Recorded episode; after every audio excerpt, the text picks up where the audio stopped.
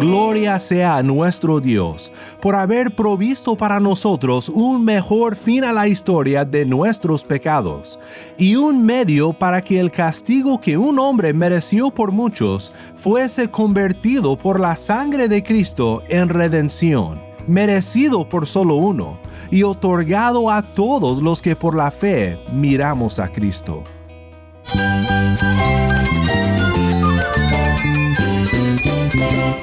Cristo es la esperanza. Cristo es mi Señor y mi Salvador. Cristo ha transformado mi vida. Cristo es la viña. Separado de Él, nada puedes hacer. Cristo es el camino, la verdad y la vida. Jesús es mi todo.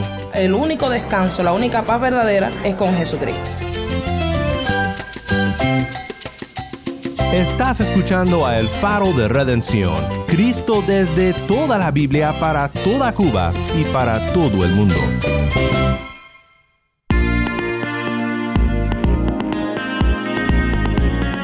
Hola, mi nombre es Daniel Warren, gracias por acompañarme aquí en El Faro, en esta serie titulada De Josué a Jesús.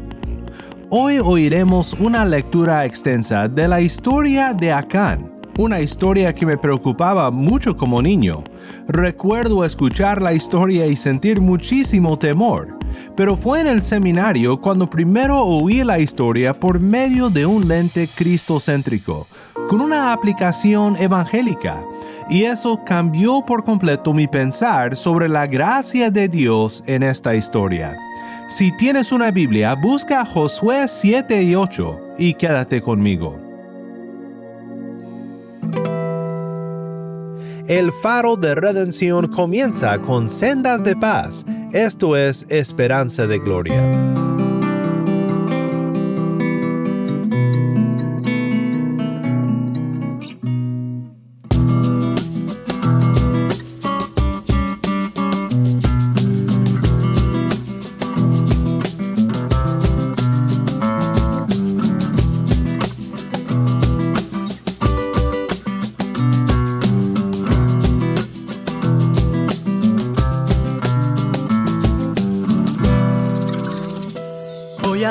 Hecho tu oración de vida eterna día para festejar.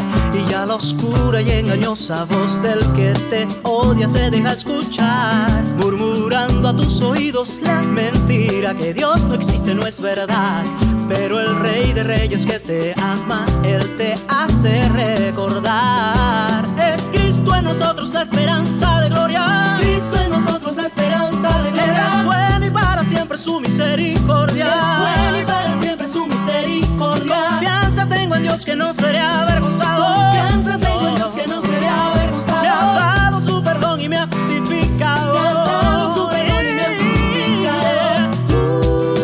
Uh, para muchos es locura el evangelio y hasta suelen ofender a quien va llevando buenas nuevas de que Cristo vendrá en su poder. Vida eterna ha prometido el del cielo a todo aquel que cree en él.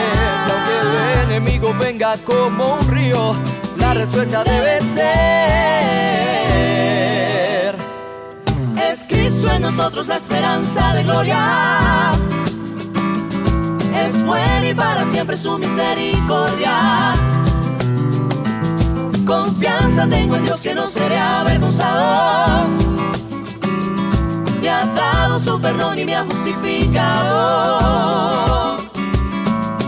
Uh, es Cristo en nosotros la esperanza de gloria. Es Cristo en nosotros. Es bueno y para siempre su misericordia. Él es bueno todo Confianza en Dios que no seré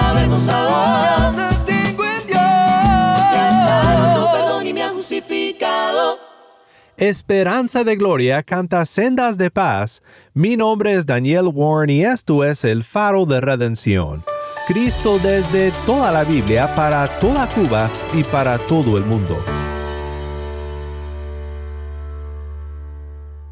Cuando estudiaba en el seminario, como todo estudiante de seminario, tuve que leer muchos libros, pero solo uno de ellos me hizo llorar de felicidad. Otros, por supuesto, me hicieron llorar de aburrimiento y de frustración, pero de felicidad solo uno. fue un libro titulado Muéstrales a Jesús por Jack Klumpenhauer. Hemos hablado de su método aquí en el faro porque ha sido de muchísima ayuda para nosotros en buscar a Cristo en toda la Biblia. Lo que me hizo llorar de felicidad fue como Jack tomó una historia que me aterrorizaba como niño y la explicó de manera sencilla y clara a la luz de Cristo y el Evangelio. La historia era la que estudiaremos juntos hoy, la historia de Acán. Escuchemos juntos ahora la primera parte de esta historia para comentar luego en lo que aprendemos de Jesús en ello.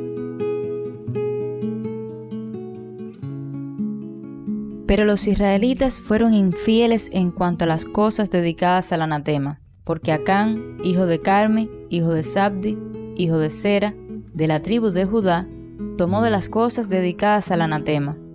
Entonces la ira del Señor se encendió contra los israelitas. Josué envió hombres desde Jericó a Ai, que está cerca de bet al este de Betel, y les dijo: Suban y reconozcan la tierra, y los hombres subieron y reconocieron a Ai. Cuando volvieron a Josué, le dijeron, Que no suba todo el pueblo, solo dos o tres mil hombres subirán a Ai. No hagas cansar a todo el pueblo subiendo allá, porque ellos son pocos. Así que subieron allá unos tres mil hombres del pueblo, pero huyeron ante los hombres de Ai. Los hombres de Ai hirieron de ellos a unos treinta y seis hombres, y los persiguieron desde la puerta hasta Sebarim, y los derrotaron en la bajada. El corazón del pueblo desfalleció y se hizo como agua.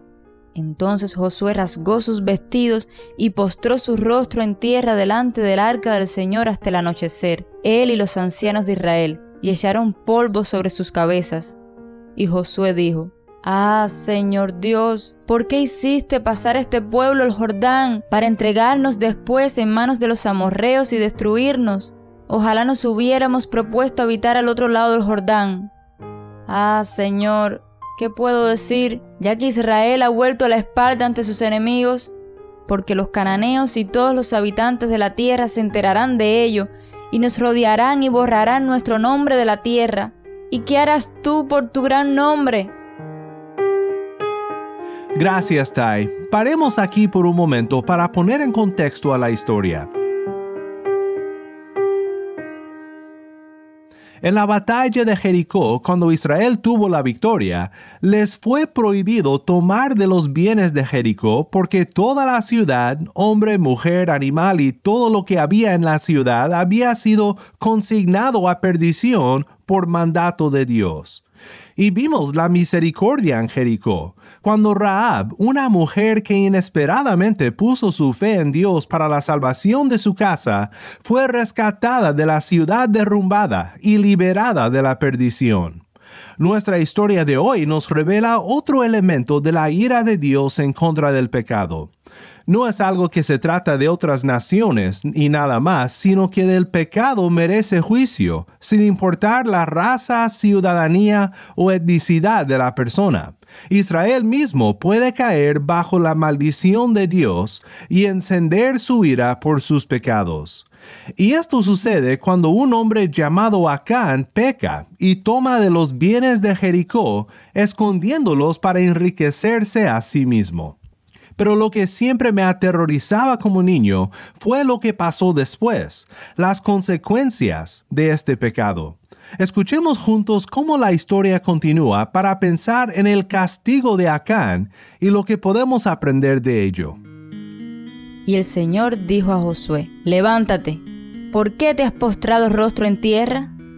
Israel ha pecado y también ha transgredido mi pacto que les ordené, y hasta han tomado de las cosas dedicadas al anatema, y también han robado y mentido, y además las han puesto entre sus propias cosas. No pueden, pues, los israelitas hacer frente a sus enemigos. Vuelven la espalda delante de sus enemigos porque se han convertido en anatema.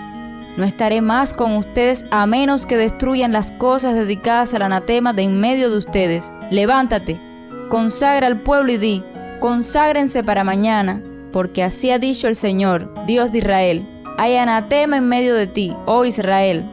No podrás hacer frente a tus enemigos hasta que quiten el anatema de en medio de ustedes. Por la mañana se acercarán, pues, por tribus, Y será que la tribu que el Señor señale se acercará por familias, y la familia que el Señor señale se acercará por casas, y la casa que el Señor señale se acercará hombre por hombre.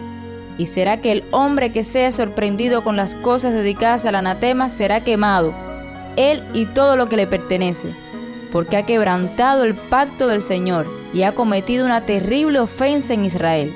Josué se levantó muy de mañana e hizo acercar a Israel por tribus y fue designada la tribu de Judá. Mandó acercar a las familias de Judá y fue designada la familia de los de Sera. Hizo acercar a la familia de Sera hombre por hombre. Y Sabdi fue designado. Mandó acercar su casa hombre por hombre. Fue designado Acán, hijo de Carme, hijo de Sabdi, hijo de Sera, de la tribu de Judá. Entonces Josué dijo a Acán, Hijo mío, te ruego, da gloria al Señor, Dios de Israel, y dale alabanza. Declárame ahora lo que has hecho, no me lo ocultes. Y Acán respondió a Josué, En verdad he pecado contra el Señor, Dios de Israel, y esto es lo que he hecho. Cuando vi entre el botín un hermoso manto de cinar y doscientos ciclos de plata y una barra de oro de cincuenta ciclos de peso, los codicié y los tomé. Todo eso está escondido en la tierra dentro de mi tienda con la plata debajo. Josué envió emisarios, que fueron corriendo a la tienda y hallaron el manto escondido en su tienda con la plata debajo. Los sacaron de la tienda y los llevaron a Josué y a todos los israelitas, y los pusieron delante del Señor. Entonces Josué y todo Israel con él tomaron a Can, hijo de Sera, y la plata, el manto, la barra de oro, sus hijos, sus hijas, sus bueyes, sus asnos, sus ovejas, su tienda y todo lo que le pertenecía, y los llevaron al valle de Acor. Y Josué dijo, ¿por qué nos has turbado? El Señor te turbará hoy. Todo Israel los apedrió y los quemaron después de haberlos apedreado. Levantaron sobre él un gran montón de piedras que permanece hasta hoy. El Señor se volvió del furor de su ira. Por eso se ha llamado aquel lugar el Valle de Acor hasta el día de hoy. El Valle de Acor, Valle de Problemas, y grandes problemas habían en el campamento en estos días.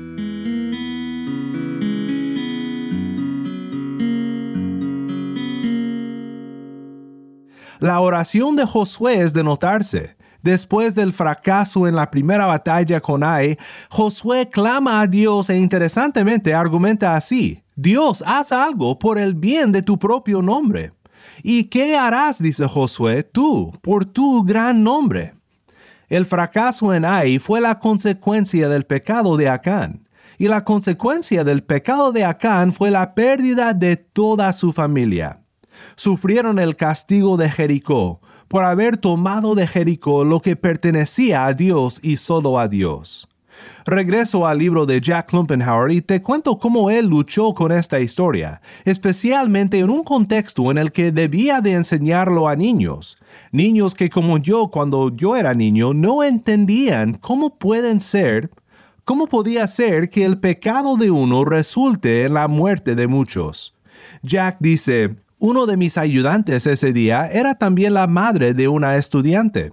Justo antes de la clase me había preguntado de qué se trataría la lección y cuando le dije se preocupó. Su hija padecía de pesadillas, ella explicó. Historias tensas muchas veces las provocaban. Me sentí enfermo. Seguramente era una estupidez el haber pensado que podía enseñar una historia como esta a niños pequeños.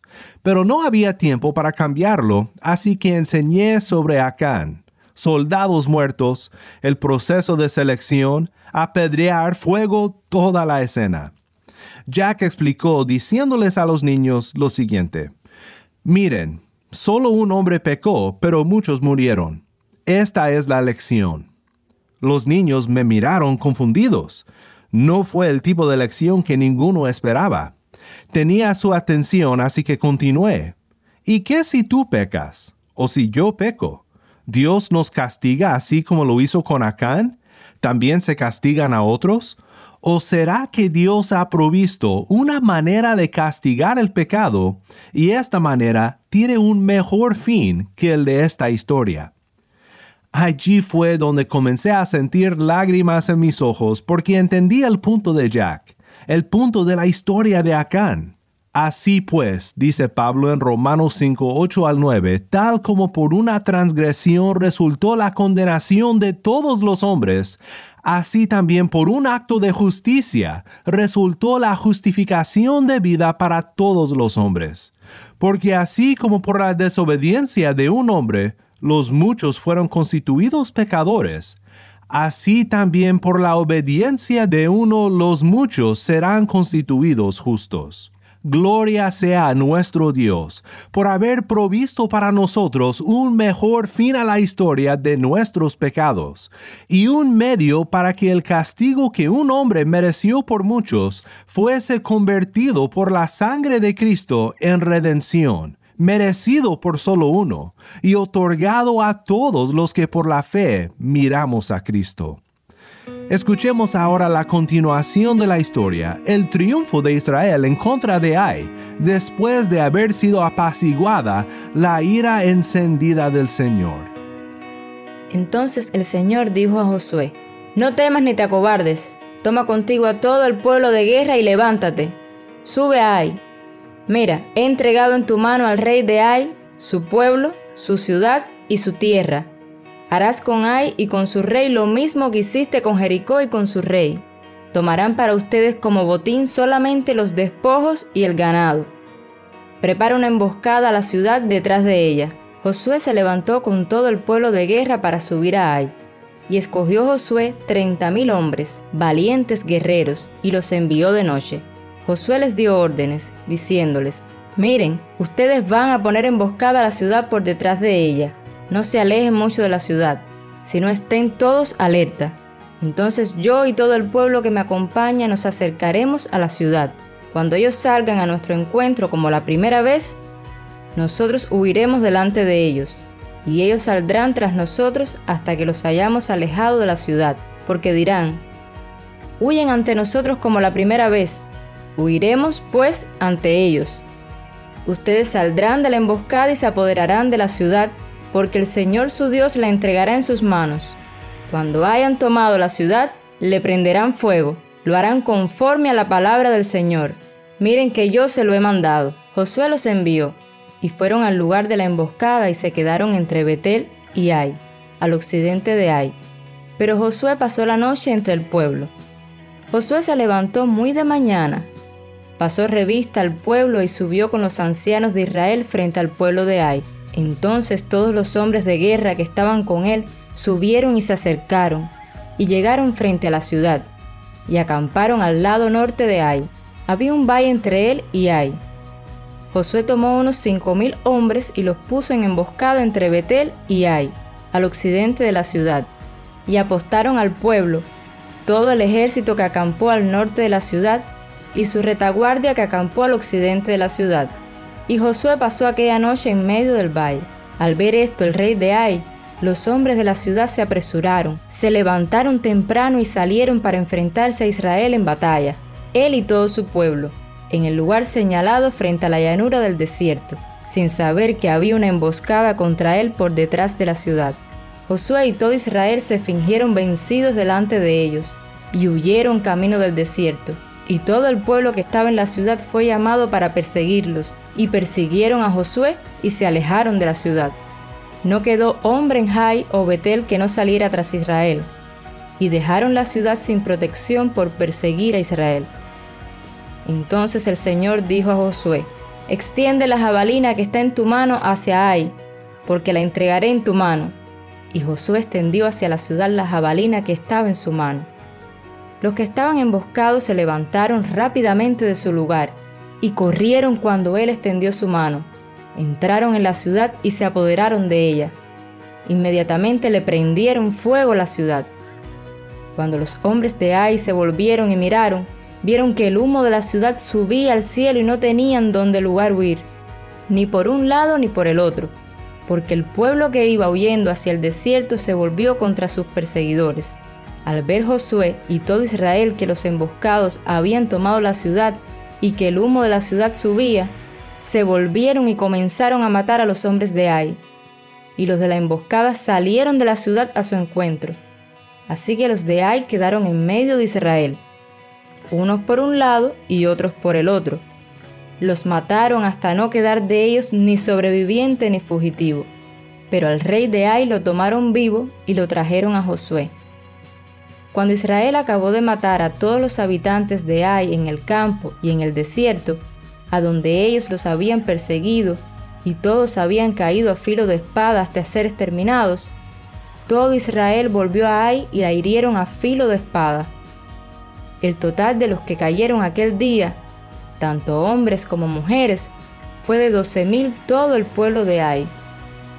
Josué no retiró su mano con la cual tenía extendida la jabalina, hasta que hubo exterminado por completo a todos los habitantes de Ai.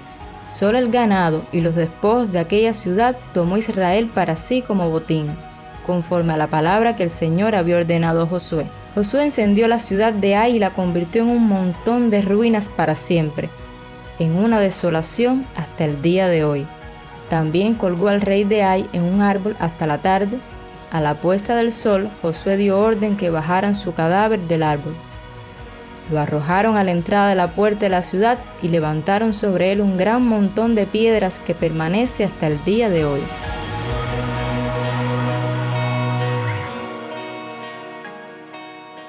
Dos montones de piedras.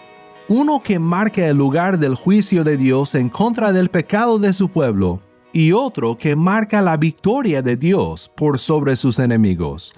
Ambos montones de piedras nos señalan el juicio y la victoria que fue lograda por nuestro Dios en la cruz del Calvario, donde Cristo tomó sobre sí mismo el castigo que nosotros merecemos y donde venció al enemigo en nuestro lugar.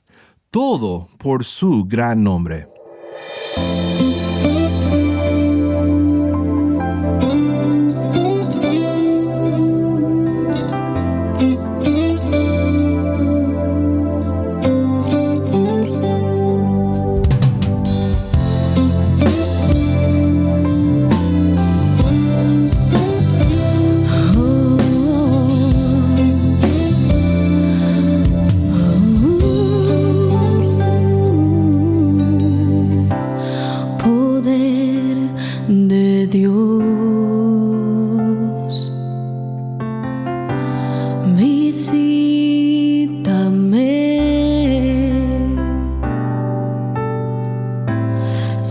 Tu Espíritu que estás en mí.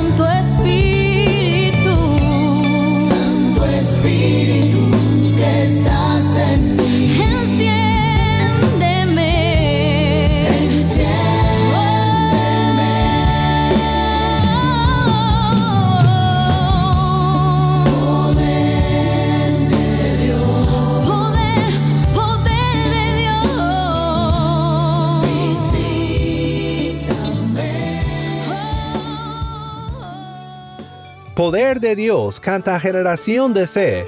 Mi nombre es Daniel Warren y esto es el faro de redención.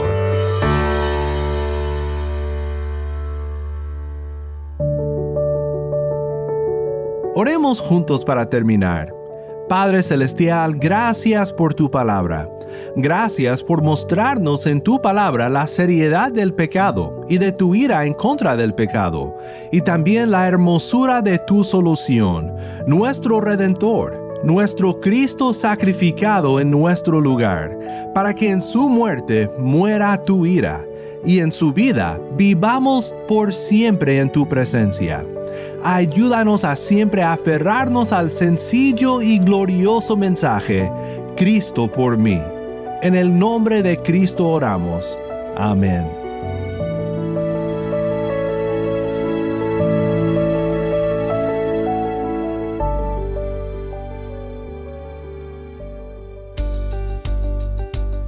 Si estás escuchando por el podcast, te quiero agradecer por tu ayuda en hacer que crezca la audiencia del faro.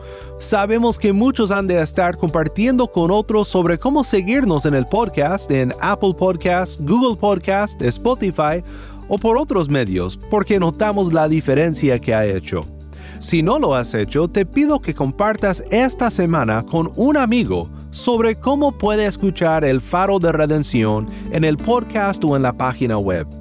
También estamos en WhatsApp. Nuestro número es 1786-373-4880.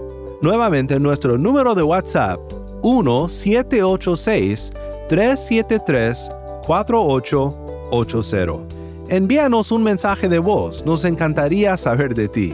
Gracias una vez más por tu fiel sintonía. Para más información sobre este ministerio y sobre cómo puedes ser parte de nuestra misión de alcanzar a Cuba con el mensaje de Cristo en toda la Biblia, visita nuestra página web elfaroderedencion.org. elfaroderedencion.org.